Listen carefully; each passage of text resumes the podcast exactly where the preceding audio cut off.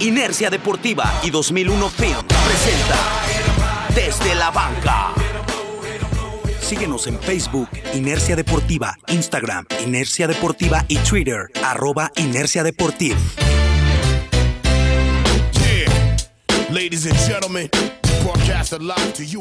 Hola, ¿qué tal amigos de Inercia Deportiva? Pues bienvenidos una vez más a este podcast desde la casa. Continuamos aquí eh, pues platicando sobre la NFL, sobre todo lo que está sucediendo alrededor de la liga.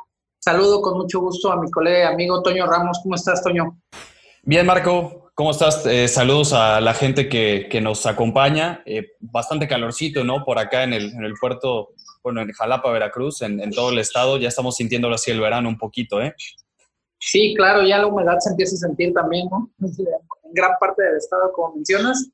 Y pues ya entrando de lleno un poquito lo que nos trajo al podcast el, día de hoy, como lo mencionábamos ayer que estábamos poniendo de acuerdo, de acuerdo, perdón, para el podcast, 500 millones de razones para hacer un podcast hoy, Toño. Ahora sí. ¿Cómo ves el, el, contrato de Pat Mahomes para los siguientes 10 años con la franquicia de los jefes de Kansas City?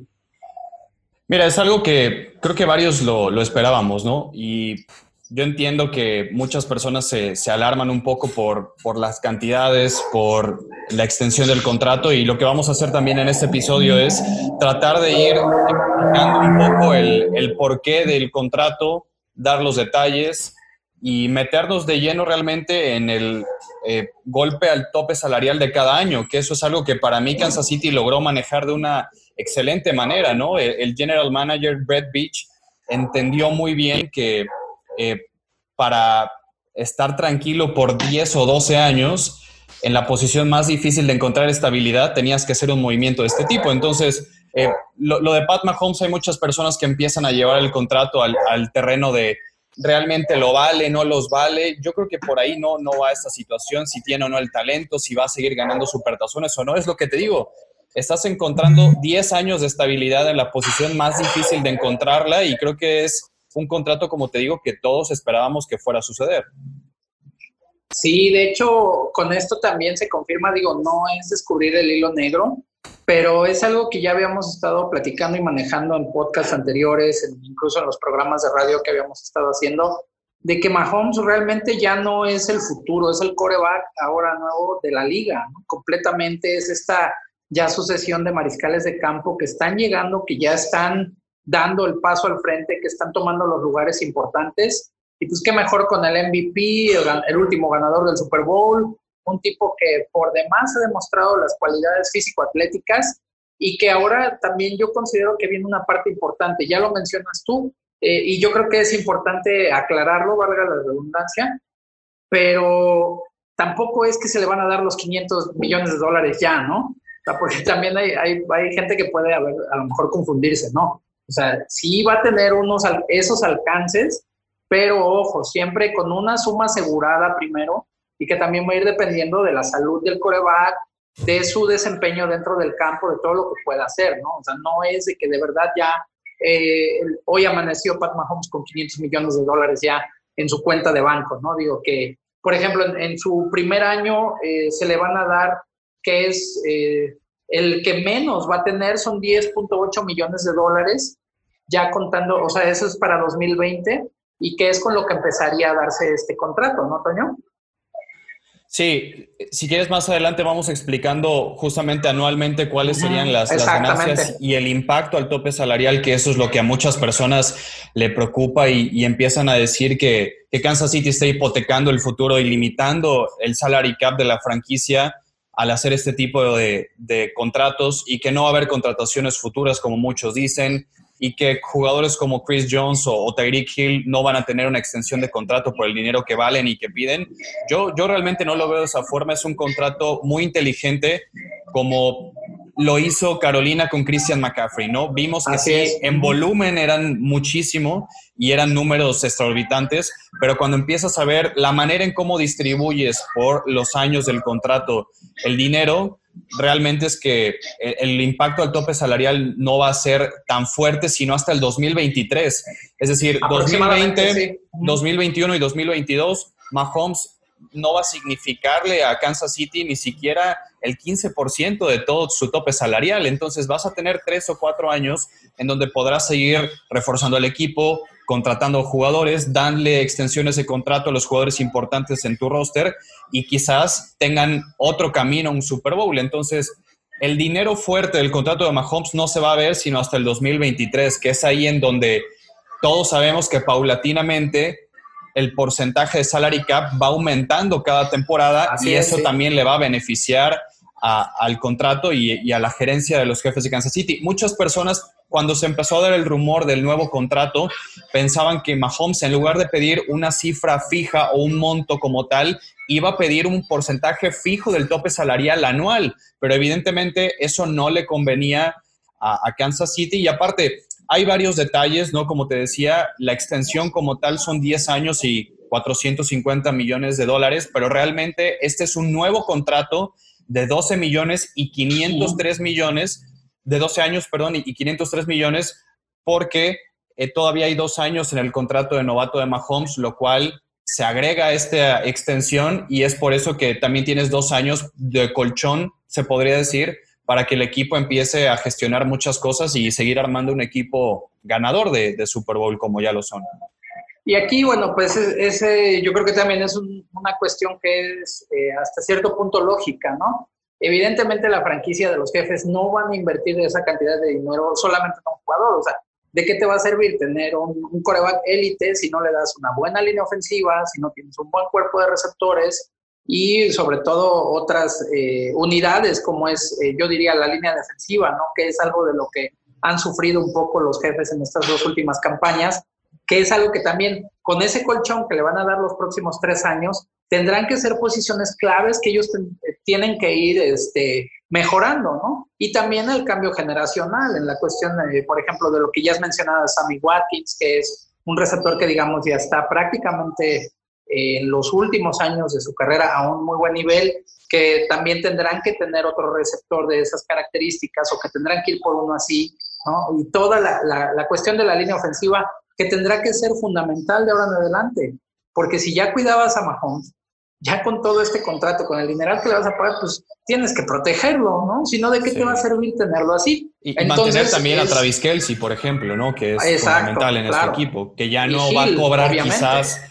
eh, como Gronkowski llegó a cobrar, pero sí es un jugador veterano, pero no viejo, pero que de todas formas va a exigir dinero porque lo merece, ¿no? Y es seguir gestionando el equipo, seguir pagándole a la gente, tener contentos a todos. Y realmente creo que eso también hace que Kansas City ahora sea un sitio muy favorable para que más jugadores quieran ir a jugar a Kansas City, ¿no? Y van a querer ir a jugar con Pat Mahomes y estar con el deportista mejor pagado en la historia de cualquier deporte, ¿no? Y algunas de las peculiaridades que tiene este contrato, aparte de que tiene un seguro por lesión de 140 millones de dólares, a mí lo que más me impresiona de, de, estos 503 millones de contrato total es que 477 de ellos son garantizados, o sea, pase lo que pase, Mahomes ese dinero ya lo tiene, no de golpe, pero sí distribuido durante estos 12 años de contrato.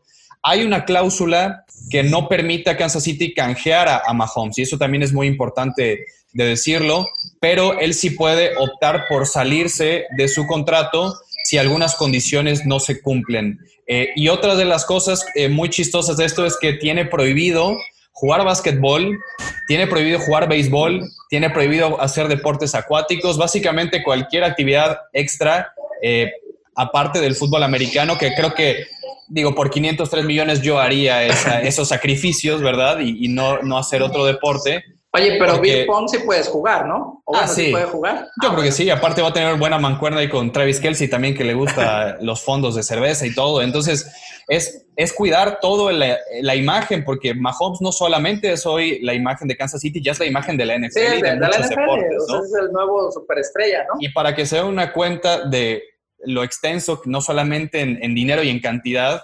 El contrato de Mahomes tuvo 117 páginas, no sé si las leyó todas, pero bueno, ahí venía detallado la justificación de los 500 millones. Claro.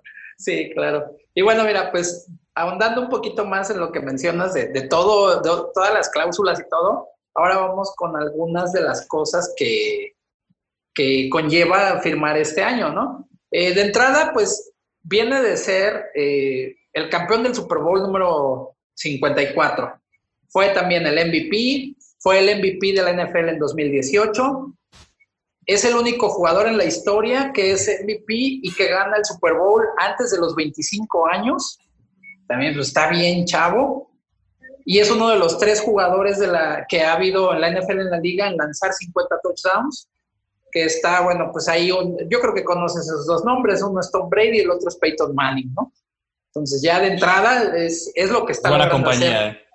Y es también uno de los primeros jugadores en que regresa en tres partidos que tienen un déficit de 10 puntos, de que están en desventaja por más, por 10 o más puntos en la postemporada, que es lo que vimos realmente que fue algo impresionante de Kansas City, cómo este, dejaban que el equipo contrario jugara el, el primero y segundo cuarto y ya la segunda mitad ya este, salían este, enojados, motivados y terminaban dándole la vuelta en el Super Bowl la misma, la misma situación, ¿no? Digo, evidentemente es un trabajo de conjunto, claro. pero en este caso el liderazgo por parte de, de Mahomes en la ofensiva, pues fue más que evidente, ¿no? Y también es el único, es el segundo jugador en lograr ganar un Super Bowl después de estar abajo por 10 puntos o más en el Super Bowl. El otro que lo hizo fue Tom Brady, precisamente en el Super Bowl contra los eh, Halcones de Atlanta, que que, deja ir también ahí, por cierto, Shanahan, cuando estaba en la, en la coordinación ofensiva. Y pues aquí otra de las cuestiones que yo creo que, que definitivamente eh, Mahomes y los jefes de Kansas City tendrán que aprovechar mucho son los siguientes tres años. Algo que ya habías comentado también que es muy importante. Tienen prácticamente la misma base de jugadores que ganaron el Super Bowl. Entonces, eso te va a seguir dando un muy buen este, margen de que tengas ese, ese equipo competitivo que pueda ganar juegos importantes. Y si a eso le sumamos también el, lo que hicieron en el draft, trayendo un corredor que se espera que sea un corredor número uno, que ya no jueguen tanto en tándem, sino que sea el que lleve 20 veces la pelota, que le ayude también en el ataque terrestre a los jefes y, y sumándole también las mejoras que puedan hacer en su defensiva, tendrán que seguir siendo un equipo competitivo, al menos por los próximos tres años, donde también Mahomes tendrá que afianzarse ya como el mejor coreback de la NFL y aspirar al menos a llegar a una o dos finales de conferencia y meterse nuevamente, aunque sea, a un Super Bowl. Digo esto nada más poniéndolo así en los próximos tres años, ¿no? Sí, y mira, no por tener este contrato inmediatamente Kansas City va a volver a ser campeón, pero realmente es que sí tiene una responsabilidad y se le tiene que poner un grado de exigencia que al menos, como dices, lleguen a campeonatos de conferencia, que tienen el talento, tienen el plantel, tienen el, staff de cocheo y sobre todo Pat Mahomes todavía tiene bastante techo de crecimiento. Es un mariscal de campo que a veces todavía tiene que controlar la velocidad de sus lanzamientos, que suele arriesgar mucho el balón porque confía demasiado en ese brazo tan potente que tiene, pero son detalles corregibles y aparte es un equipo, pues sinceramente, que no se está haciendo tan viejo. Quizás en la defensiva necesitan eh, quizás rejuvenecer un poco el plantel, pero a ver, Pat Mahomes va a volver a ser agente libre cuando tenga 36 años. Eh, o sea, e, es, es, es, de locos esto, ¿no? Y cuando te digo que hay que empezar a, a rascarlo el contrato, eh, empezar a ver los detalles, cómo es que distribuyeron el dinero y compararlo con lo que están haciendo otros equipos con sus mariscales de campo y cuánto porcentaje del tope salarial eh, representa esos corebacks para sus equipos, es ahí donde ya empiezas a hacer una opinión un poquito más, más constructiva sobre esto, ¿no? Porque te digo, la primera opinión de muchas personas era, están hipotecando la franquicia, es mucho dinero, a ver si vuelven a ganar, los vale o no los vale, creo que no hay que entrar en ese, en esa, en ese terreno de narrativa, ¿no? De que si vale o no Pat Mahomes estos 500 millones. Eh, finalmente eso es mucha especulación, ¿no? Sí, va, va, mucho más allá de eso. Y, y como te decía, por ejemplo, Ben Roethlisberger en 2021 va a ganar 41 millones de dólares a sus 39 años. Yo creo que ese contrato sí es un problema para Pittsburgh. Entonces, esos son los tipos de comparativos que hay que hacer. Por ejemplo, mm. en 2022, Matt Ryan va a ganar 41 millones de dólares y Kirk Cousins va a ganar 45. Estamos hablando de que para 2022 Mahomes va a ganar 31 millones de dólares. Es ahí en donde Hay no, para 2022, 29, ¿no? Más o menos. Bueno, yo, según en Spotrack, yo tengo que son 31 ah, millones, que es el completo más los bonus, ¿no? Pero 30. ni siquiera va a estar dentro de los primeros cinco mariscales de campo que cobren. Ya para 2023, que va a ganar 42 millones, esa ya es una parte fuerte. Y conforme vaya avanzando este contrato, como explicaba al, inicio del, del episodio, el porcentaje del tope salarial anual va a ir creciendo también paulatinamente y va a ir representando pues también una cantidad significativa obviamente para Kansas City, pero no tan escandalosa como la gente cree. Ahora, para 2027, ese es el... Mira, estamos hablando ya hasta en siete años, ¿no? Ese es el contrato más grande que va a tener anual Mahomes, va a ganar casi 60 millones este año. Ese va a ser quizás un punto de partida en donde Kansas City puede empezar a reconstruir el, el contrato. Hay muchísima flexibilidad en esto, entonces estamos hablando que Kansas quizás en cinco o cuatro años no va a haber tanto dinero pagado para Mahomes y todavía va a poder llegar quizás a uno o dos Super Bowls. Así que para mí es un contrato muy inteligente que le da bastante flexibilidad al equipo y al jugador de reconstruirlo o si el jugador tiene algún problema con la gerencia, salirse del contrato, ¿no? También hay que ver si Andy Reid va a seguir dirigiendo tanto tiempo, si va a haber tanta comunión como la que hay hoy en el cuerpo eh, del staff de cocheo con Eric Bienemy. Eh, no sabemos, ¿no? Son muchas variables las que hay. ¿Cuánto tiempo va a seguir jugando Travis Kelsey? Si vas a retener a, a, Hill o no. Si Nicole Horman este, va a explotar más talento. Lo mismo con Clyde Edwards-Seller. Creo que realmente Kansas City está en una situación muy saludable en su franquicia para hacer esto para ahora convertirse quizás en la franquicia con la que gira alrededor la NFL, teniendo a la figura de Pat Mahomes, ¿no? Sí, y fíjate que ahí, este, dando también otro dato que es interesante respecto a cómo se distribuye el contrato y el impacto que va a tener.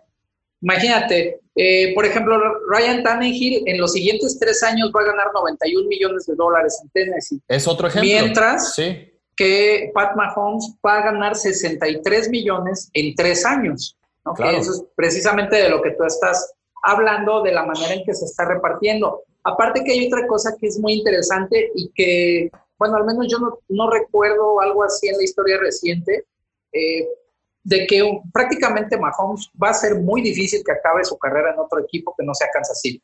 Al menos que haya un problema que no creo que vaya a pasar. No, no. Y eso es rarísimo, ¿no? Ya no hay jugadores que permanezcan durante tanto tiempo, durante tantos años en la misma franquicia por la cuestión del tope salarial, porque a lo mejor quieren ir a un equipo con mayores posibilidades de llegar a un supertazón, o sea, son muchas variables, pero realmente que un, que un jugador en estos momentos, o sea, en el año 2020, se atreva a firmar un contrato que tiene, o sea, que está sellando su, el fin de su carrera deportiva prácticamente con el mismo equipo, es algo muy raro de ver, honestamente. Sí, y, yo estaba tratando de hacer memoria, por ahí algún amigo en redes sociales me recordó que ya hubo algún contrato de 10 años y no se cumplió.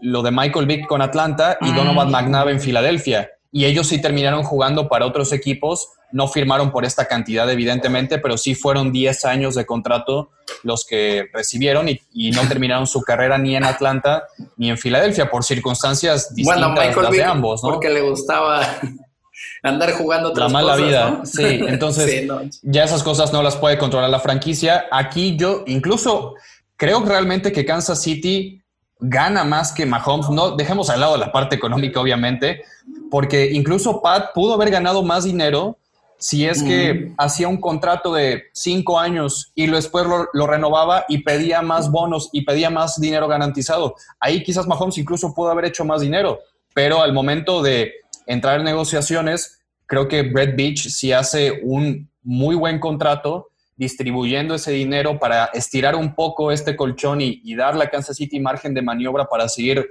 eh, estando en el top 5 compitiendo por, por campeonatos, que lo va a seguir haciendo, y a Mahomes darle el dinero que para mí realmente sí lo merece.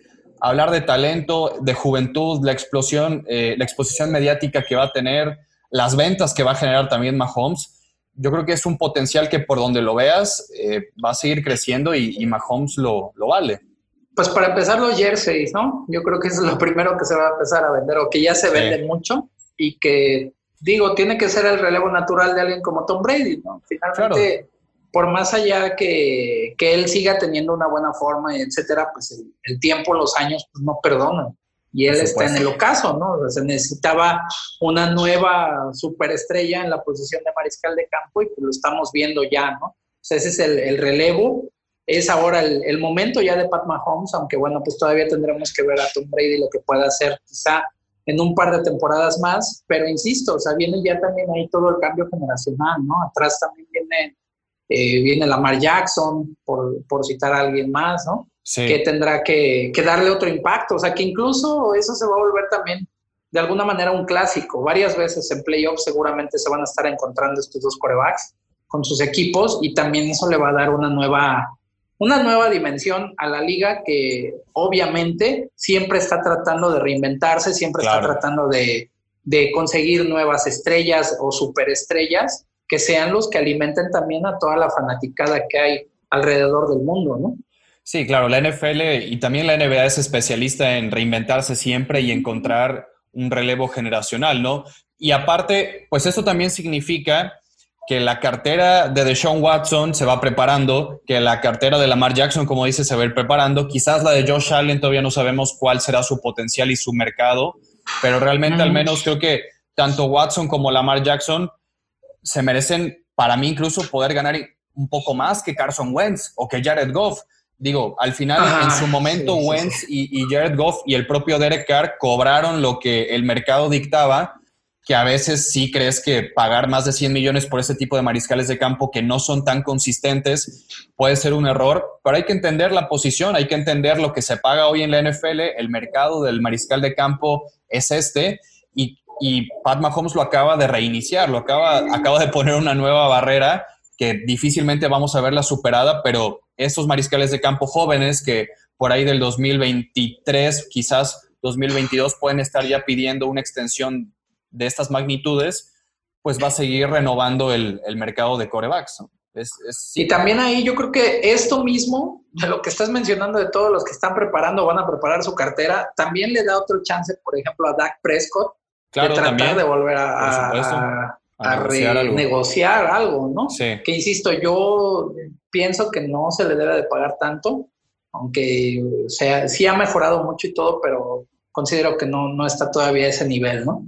Pero pues ahí, ahora sí que, eh, como lo acabas de decir, el, mercado ahora ya se puso, o sea, se puso a esa vara de alta con un tipo como Mahomes y todo esto va a hacer que también haya muchos corebacks que quieran ganar más dinero, obviamente, ¿no?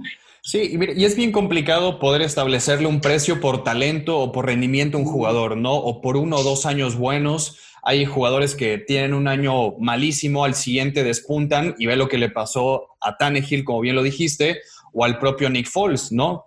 Entonces hay que ser muy cuidadoso con esto porque al final de cuentas los equipos de NFL son empresas, los dueños tienen que cuidar el dinero y la forma en cómo distribuirlo y gastarlo, pero si tú como eh, general manager o como dueño crees que te va a dar tranquilidad y estabilidad pagarle 100 millones a Derek Carr en vez de meterte otra vez al problemón que es encontrar un mariscal de campo franquicia, pues se los pagas es muy complicado encontrar 32 mariscales de campo titulares y que te den estabilidad y tranquilidad. No existen. Por más que haya miles de chavos que son corebacks en prepa y en universidad, no encuentras 32 estables y es normal porque el rendimiento en la NFL es de élite y es por eso que a veces vemos este tipo de contratos porque tú como staff de coaching te sientes seguro con alguien que sabe llevar tu ofensiva, que te da esta certidumbre de qué es lo que te puede acercar a postemporada y prefieren pagar el dinero que, te digo, dar un bandazo como Chicago con Trubisky o irte por un agente libre que no te va a pegar o que el contrato te va a saturar tu salary cap, como le pasó a Minnesota quizás con Kirk Cousins. No sé, son muchas cosas que hay que contemplar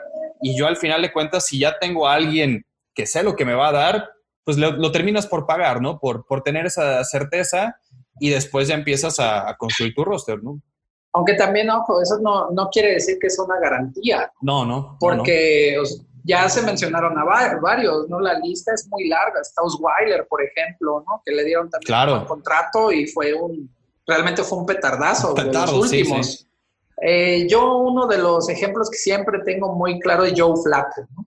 Joe Flacco gana el Super Bowl a un excelente nivel logra un buen contrato, el mejor en su momento, y de ahí se fue a, la hamaca, ¿no? Ya no volvió a hacer nada, yo flaco. Y también eso es algo que es muy, muy real, ¿no? O sea, si hay muchos jugadores que esperan el gran contrato, lo consiguen y de ahí desaparecen, ¿no? ¿Te acuerdas de Víctor Cruz, un receptor de, gigantes. gigantes sí, sí. Que era súper completo, que llegó incluso como walk-on, si no mal recuerdo, fue no drafted. Sí. Y tuvo un temporadón, le dan el contrato, nunca más se volvió a hablar de, de Víctor Cruz, ¿no? Entonces eso también es algo que tiene, tiene mucho que ver de algo que tú mencionabas, ¿no? La consistencia ya como tal de un jugador, porque el hecho de que tú le pagues un excelente contrato, a veces es lo que llaman, ¿no? Los robos del, que hay también en, este, en las estrategias de los deportistas que consiguen buenos contratos, ya no vuelven a ganar nada, pero se aseguran muy buenas cantidades de dinero que cuando se retiran, están retirados a los 30 años y ya tienen resuelta su vida, ¿no? Que digo, es válido, También es algo que, que, pues, que se maneja así, que se presta a eso, no están realmente eh, cometiendo ninguna falta, pero suele suceder también ese tipo de, circunstancias en algunas ocasiones. Sí, al final los que tienen que cuidar eso pues son los general manager para quedar bien con el dueño y no destabilizar eh, económicamente a, la franquicia. Yo realmente espero que a Jared Goff no le pase algo similar. Obviamente Jared Goff es mucho más joven de cuando Flaco recibió ese contrato, pero lamentablemente Jared Goff sí ha tenido un retroceso después de haber perdido el Super Bowl.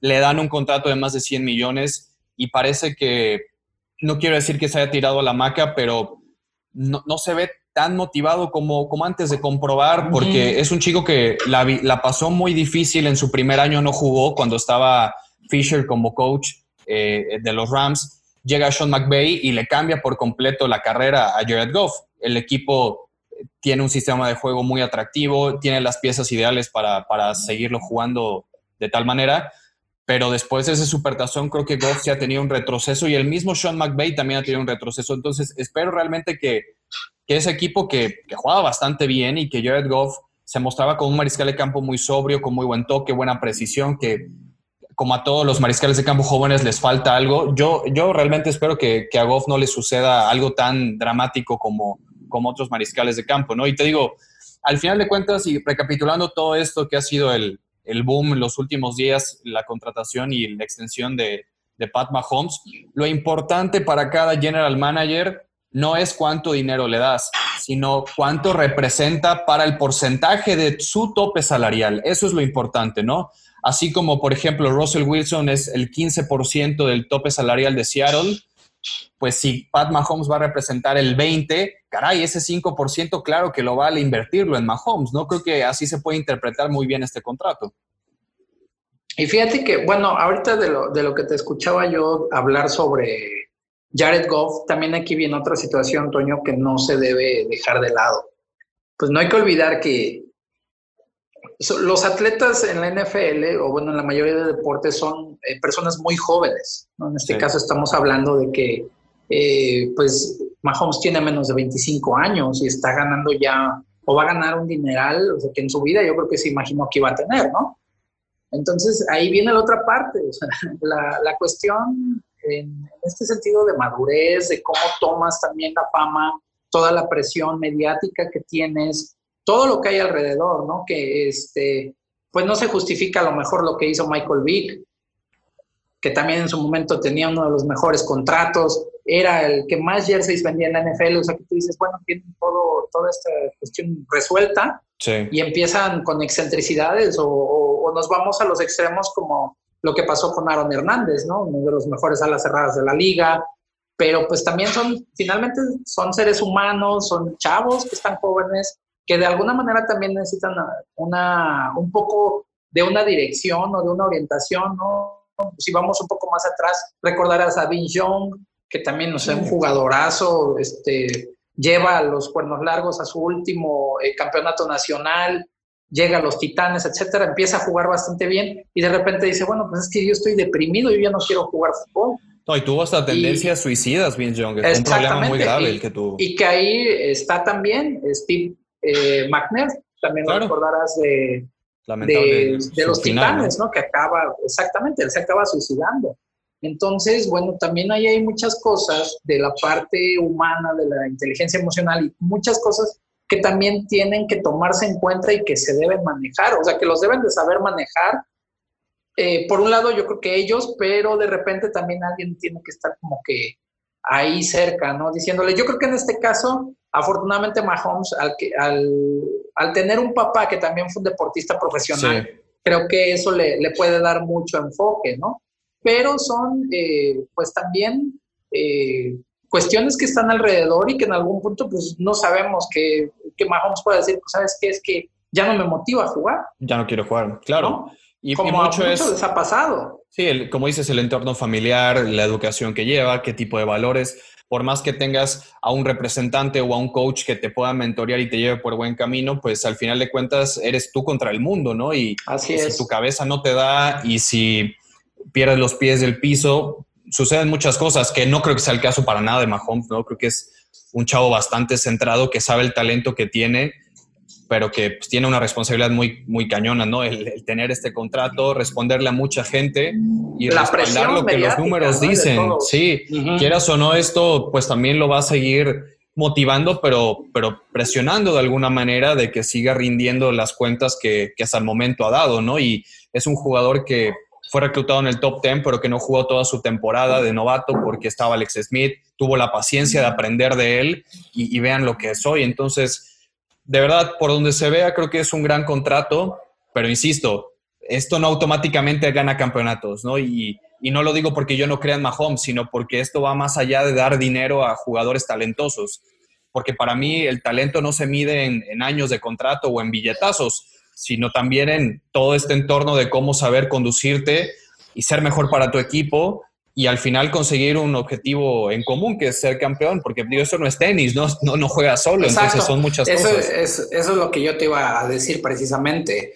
Eh, bien dices, el, el, que haya contratos multimillonarios no te va a asegurar un campeonato. O sea, tienes que construir un equipo realmente, ¿no? No nada más tener buenos jugadores que sean individualmente sean muy buenos, pero que no se sepan acoplar a un sistema o que tengan una buena comunicación o comunión dentro del campo. Realmente debes construir, en este caso, pues eh, Kansas tiene que apostar a construir, incluso me atreveré yo a decir, pues que hasta una, una generación dorada. Un tipo de dinastía tendrán que una tratar de buscar. Exactamente que una de las cosas que los grandes equipos, ¿no? Sí, una de las cosas que a mí me, no que me preocupen, pero es algo que más allá de qué compañeros va a tener Mahomes durante estos 12 años de carrera, si tiene buena línea ofensiva, si tiene buenos receptores, es cuánto va a querer entrenar Andy Reid, que es algo de lo que platicábamos antes. Puede ser que en algún momento como Bill Parcells digan, ¿saben qué? Ya me cansé y, ya no quiero entrenar y le dejo la batuta a Eric Bienemi. A mí me encantaría que en un futuro Bienemi se quede con este equipo, aunque seguramente le van a llover ofertas para ser entrenador en jefe de otros equipos, pero la cultura que tiene Andy Reid creo que es algo que es la fundación de este equipo. Y, cómo terminas reforzando esta fundación con pilares como Mahomes, que aparte de ser grandes jugadores, es un chavo con bastante liderazgo, ¿no? Y es así como empiezas a construir dinastías en la NFL. Fíjate que, que, en este sentido tú has dicho algo que es bien importante y hace no mucho leía yo precisamente un artículo de Raúl Alegre eh, hablando sobre los entrenadores y sus filosofías y la manera de implementarlas en los lugares en los que están, ¿no? Y él eh, hablaba de uno de los principales entrenadores que tiene esta manera de, de llegar a un equipo de, eh, y bueno, a una ciudad, porque llegas no nada más a un equipo, llegas a una ciudad y establecer una mentalidad, establecer una filosofía es precisamente Andy Reid, que es un, tipo que tiene muy bien identificado y muy bien conceptualizado todo lo que él quiere hacer con un equipo y cómo lo va a hacer, ¿no? Lo hemos visto. O sea, pues él no se, no se puede negar que es un coach ganador.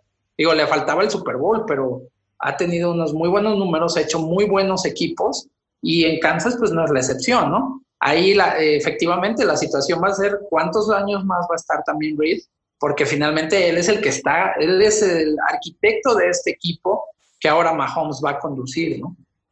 Y es ese tipo de, binomios, ¿no? Tanto Belichick con Brady, eh, lo que llevamos a ver también en su momento Andy Reid con Donovan McNabb, que no tuvieron tanto éxito, pero estuvieron ahí cerca de siempre estar peleando Super Bowls y poder jugarlos. Eh, pierden un campeonato de conferencia con Carolina, pierden un Super Bowl contra los Patriotas. y en la actualidad, a mí me gusta mucho lo que ha hecho Pete Carroll con Seattle, ¿no? Una franquicia que no lleva un rumbo muy certero. Toman a, a Russell Wilson en una tercera ronda y Pete Carroll cambia la cultura también por completo de ese equipo, ¿no? Entonces, ese tipo de mancuernas son las que crean fundaciones, las que generan cultura ganadora y de ahí empiezas a, construir el, roster, ¿no? Sin quitar de lado y ni menospreciar otras posiciones en, los equipos, pero realmente esos binomios son los que generan la cultura, ¿no? De, de una organización, en este caso un equipo. Así es, y fíjate que ahí, por ejemplo, lo que dices de Pete Carroll, Pete Carroll puede lograr esto en Seattle después de una segunda oportunidad en la NFL. Sí. Hay que recordar que no le fue había bien. estado ya precisamente con los Patriotas y no le fue bien, entre comillas, porque llegó a un Super Bowl, lo pierde contra Green Bay en el 90 y 97, 98, por ahí, no recuerdo bien ahorita el, año. De ahí va al colegial, donde yo creo que también eso le ayuda a, madurar con los estudiantes del sur de California, que también hacen las cosas bastante bien y de ahí llega a Seattle donde ya puede sentar todas las bases precisamente de esto que mencionas, ¿no? De, establecer una cultura y una filosofía ganadora.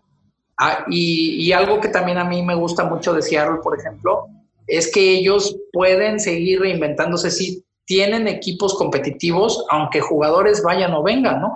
Tienen ahí su base, es lo más que Russell Wilson, ajá, pero con todas esas renovaciones siempre son un equipo peligroso, son un equipo competitivo, ¿no? Siempre es un equipo que da, por así decirlo, mucha guerra todo el tiempo. Sí, bueno, y, hablar de esa defensiva que, que, tenía, ¿no? Que ya no queda nadie de Sherman, Earl Thomas, Cam Chancellor, eh, sigue todavía Bobby Wagner, ¿no? Que es uno de los pilares todavía del equipo, pero sí recientes la salida de ellos por talento y liderazgo, pero esquemáticamente es un equipo que se comporta con un estándar de calidad impresionante. Otro ejemplo puede ser también Sean Payton y, Drew Brees en Nueva Orleans. Creo que esos tres equipos para mí son el ejemplo de cómo ir creando organizaciones competitivas y que se mantengan en un gran nivel. Nueva Inglaterra, Nueva Orleans. Esperemos que Kansas City pueda seguir esos pasos y Seattle, ¿no? San Francisco es un equipo que para mí también puede ir en ese camino Así que tanto Kansas como San Francisco, que son los últimos dos en jugar el Supertazón, pueden ir en, esa dirección. Ojalá Baltimore se les pueda sumar, ¿no? En esta que para mí yo siempre lo he dicho, ¿no? Que Lamar Jackson rejuveneció la carrera de John Harbaugh, porque si no se atraviesa Lamar Jackson en, Baltimore, quizás John Harbaugh estaría dirigiendo con su hermano en, Michigan, no sé, en el colegial. Son, son muchas cosas, pero así es como empiezas a gestionarlo siempre y cuando también tengas un buen general manager como Brett Beach eh, está en, Kansas City. Son, son muchas piezas y creo que la columna vertebral para que el éxito de Kansas City continúe, ahí está. Así es, y bueno, pues ¿qué te parece si vamos eh, desmenuzando precisamente lo que decías al inicio del podcast? Eh, ¿Cómo se va a repartir en estos 10 años el contrato de Pat Mahomes? Sí, como los habíamos explicado, los primeros dos años todavía eh, representan el año de novato, de, del contrato de novato, perdón, de, de Mahomes. Entonces, a partir del 2022 es que empiezan los números importantes. Digo, no sé si tenemos alguna diferencia en, números, pero yo aquí en Spotrack, que es la, página que utilizo para ver el golpe al tope salarial que va a tener cada jugador cada año, eh, tengo que para 2020 Mahomes solamente va a ganar 5 millones, para 2021 son 24, 2022 son 31 millones y de ahí a partir del 23 es que vemos cifras de 42 millones, 39 millones, para el 25 y para el 26 son otra vez 42 millones consecutivamente. En el 2027 es el año más fuerte de 59. 2028 y 2029 son 44 millones que ahí yo creo es donde te digo pueden empezar a reconstruir el contrato y tratar de maquillar un poco estas cifras. 2030 son 50 millones y 2031 son 52, de verdad son, son cantidades brutales, pero ahí es donde estas variables del incremento del salary cap y de poder reconstruir un poco es que a Kansas City le puede dar flexibilidad. Sí, y aparte te, va a tener el margen del que hablabas, ¿no? De acuerdo al rendimiento, de acuerdo a varios factores que también estén ahí alrededor de, del jugador, ¿no? Yo creo que ahí con los primeros tres años, este, pues esa cantidad no sería nada despreciable. Es una ganga tenerlo tres años, es como una renta, tomando en cuenta que a, Cam le van a pagar un millón de dólares por una temporada. imagínate. Y, te digo, en su contraparte, ¿no? Matt Ryan ganando 41 millones, sí. Kirk ganando 45, Big Ben ganando 41 también, Russell Wilson cerca también de los 35 millones. Realmente es un contrato que dices, caray, si le vas a dar 10 millones a Mahomes a comparación de estos mariscales que mencioné, pues se los das.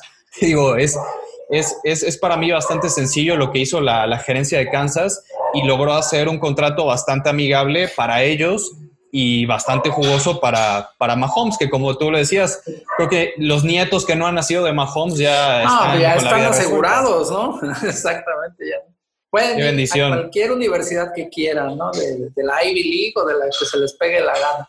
Que jueguen lo que quieran, ¿no? Entonces, es, es parte de tener estos valores y una familia que su padre fue deportista y que sepa también mantenerlo, ¿no? Así que es, trabajo también de, todos.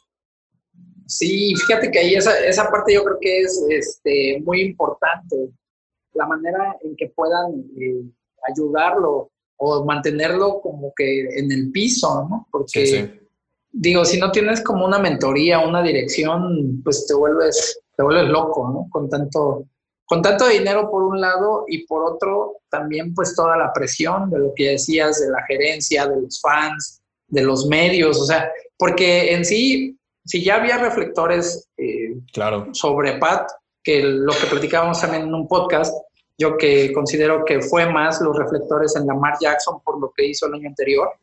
Ahora sí, es eh, de todo mundo te va a estar viendo, todo mundo va a estar ahí al pendiente de todo lo que hagas, bien o mal, y se te va a, remarcar, a, super evidenciar todo el tiempo. Sí, Mahomes tuvo suerte, entre comillas, que Lamar tuvo un temporadón la campaña pasada y que, como dicen los reflectores, no estaban sobre de él, porque venía de, digo, ser portada de Madden, de ser MVP de la temporada, de tener números espectaculares y estaba con él, pues básicamente la tarea de que fuera a ser campeón, pero esa presión se fue diluyendo conforme Lamar iba teniendo mejores este, números. Lamar Jackson termina siendo evidentemente el MVP y con la lesión que tuvo Mahomes, con los partidos que se perdió, se fue diluyendo esta presión, pero al final él fue el que aprovechó todo ese, ese hype que se hizo alrededor de Lamar para él aprovechar también eh, la situación y, y como dices, estuvieron a nada de, de quedar eliminados en postemporada y las remontadas que hizo Kansas City fueron formidables, ¿no? Así que eh, es, un nuevo orden el que estamos viendo en la NFL realmente, con, con, mariscales de campo en otros sitios, pero también con tres, cuatro figuras muy establecidas que evidentemente van a seguir siendo eh, la cara de la NFL y que vamos a seguir viendo bastantes buenas rivalidades, ¿no? Con eh, Lamar contra Mahomes. Espero que Deshaun Watson no se estanque y también esté compitiéndoles a la par en la americana. Wilson con Rogers en la nacional, lo que todavía nos deje Drew Brees, lo que todavía nos deje Tom Brady. Entonces es una temporada 2020 que, que a mí me emociona mucho, pero digo, regresamos a nuestra realidad y, es una situación difícil la que siguen viviendo Estados Unidos. Varias universidades ya cancelaron sus entrenamientos. North Carolina, Ohio State, Clemson, LSU ya no están teniendo entrenamientos y eso peligra quizás la temporada del colegial. Aparentemente las conferencias importantes van a jugar solamente en eh, partidos eh, dentro de su conferencia, no va a haber juegos interconferencia, así que no sé si esa sea una medida eh, tan fácil de cumplir para no contagiar a muchos jóvenes del colegial, pero hablando de la NFL, digo, hoy estamos a 9 de julio, en teoría los training camp tienen que empezar en 15 días y yo no veo muy, muy claro que eso vaya a suceder. No, yo creo que tampoco, se tendrá que alargar quizá un poco pero pues eh, ahora sí que lo que debemos seguir teniendo es esperanza, ¿no? es lo único que se nos tiene que, o se tiene que terminar hasta el último, porque pues al paso que va y los rebrotes que hay y todo esto, pues no, queda más que, esperar. Digo, finalmente ellos, afortunadamente los equipos de la NFL considero que sí tienen la infraestructura para cumplir con todas las eh, cuestiones, eh, medidas sanitarias que se deberían de cumplir, a diferencia de, de otros eh, equipos, quizá, o de otras universidades, o qué sé yo. La NFL, pues sí, sí, va a contar con todo esto, ¿no? Y otras ligas también, la MLS que ya reanudó ayer el torneo, ya dos equipos se dieron de baja, Dallas y Nashville se dio de baja del, del Y aparte había varios jugadores, ¿no? Que, que, habían declarado que ellos no iban a participar.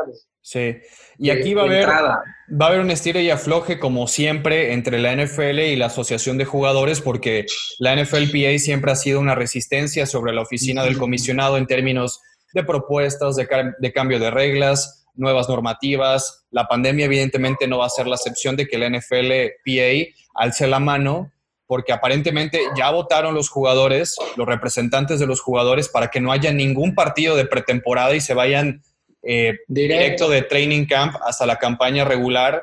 La liga ya también mandó una solicitud porque le quiere pedir a los jugadores quitarles el 35% de sus salarios de este año y meterlos a un fideicomiso.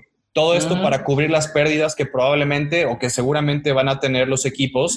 Y obviamente los, los jugadores ya dijeron que no. Así que va a haber un estire y afloje bastante pesado en los próximos días.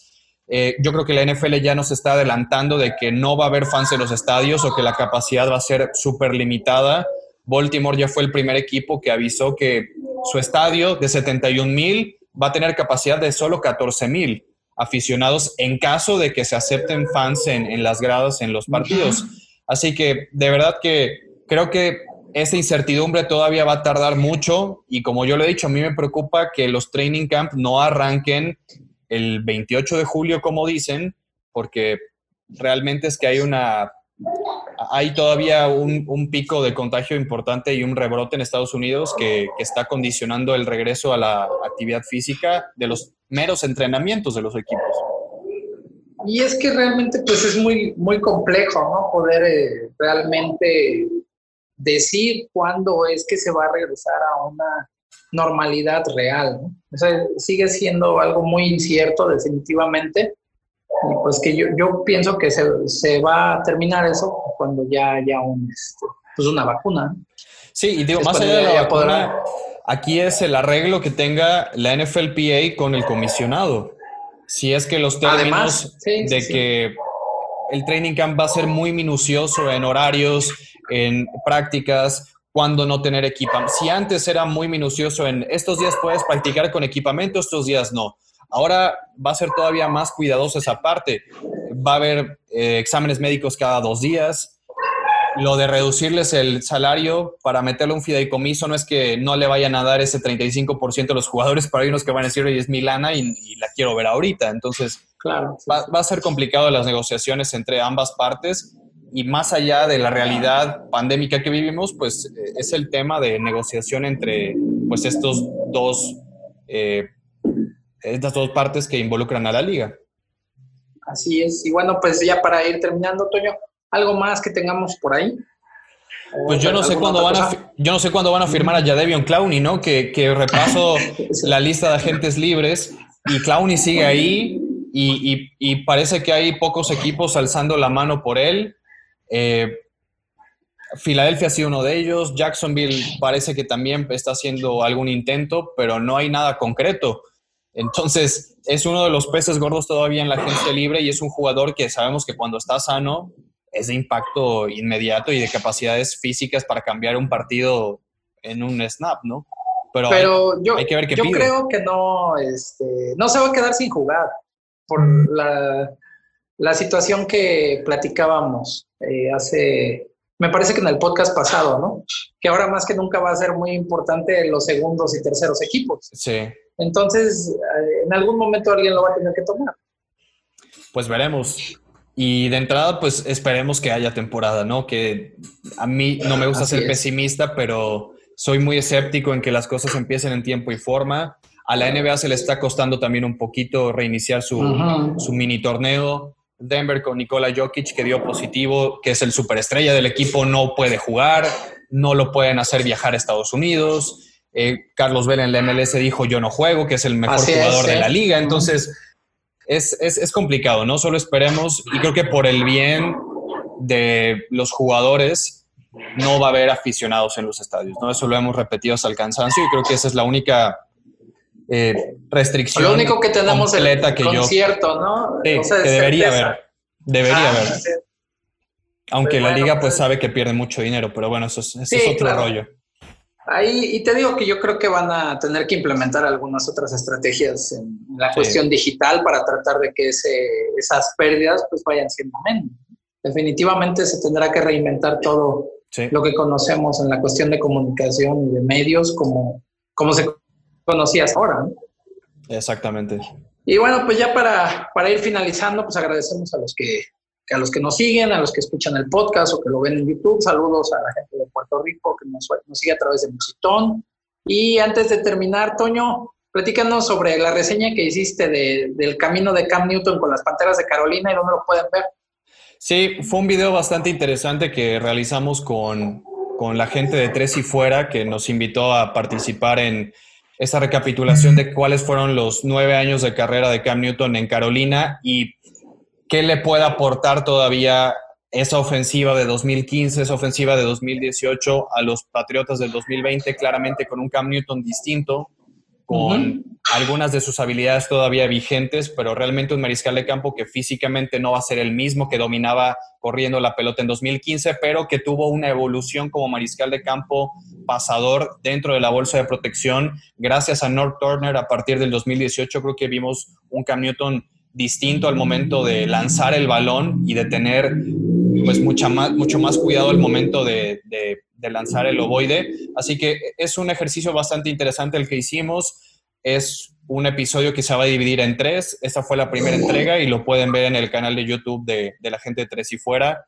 que comparte contenido, la verdad, muy interesante y tuvimos una plática bastante curiosa, recordando conceptos, formaciones, jugadas, coaches, eh, jugadores que complementaban ese ataque de Panteras y, y bueno, fue, fue bastante nostálgico, ¿no? Por ahí me tuve que poner a desempolvar notas que tenía, pero e, es parte del legado que dejó Cam y de las pocas cosas que todavía creo le puede aportar a Nueva Inglaterra, que como le decíamos, Belichick también tiene una responsabilidad interesante de cómo reinventarse ahora sin Brady, ¿no?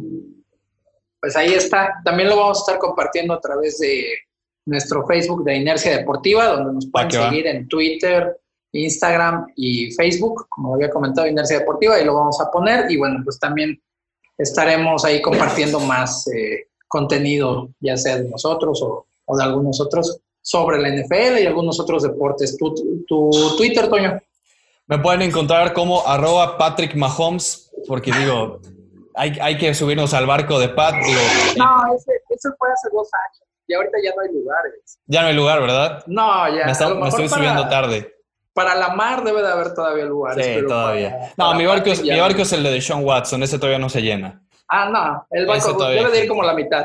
Sí, espero que no sea como el Titanic, porque digo, se ve muy bonito, pero creo que la gerencia de los Texans no lo va a, sostener mucho tiempo. Pero bueno, en, Twitter como arroba ramos019 y me pueden encontrar y también en arroba los Panthers, que es la cuenta oficial en español de, de las Panteras, por ahí pueden darse una vuelta.